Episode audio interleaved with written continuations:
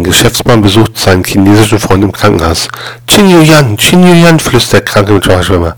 Der Geschäftsmann möchte ihm gern helfen, spricht er kein Chinesisch. Qin Yuyan, Qin Yuyan, wiederholt der Patient. Kurz ist er tot.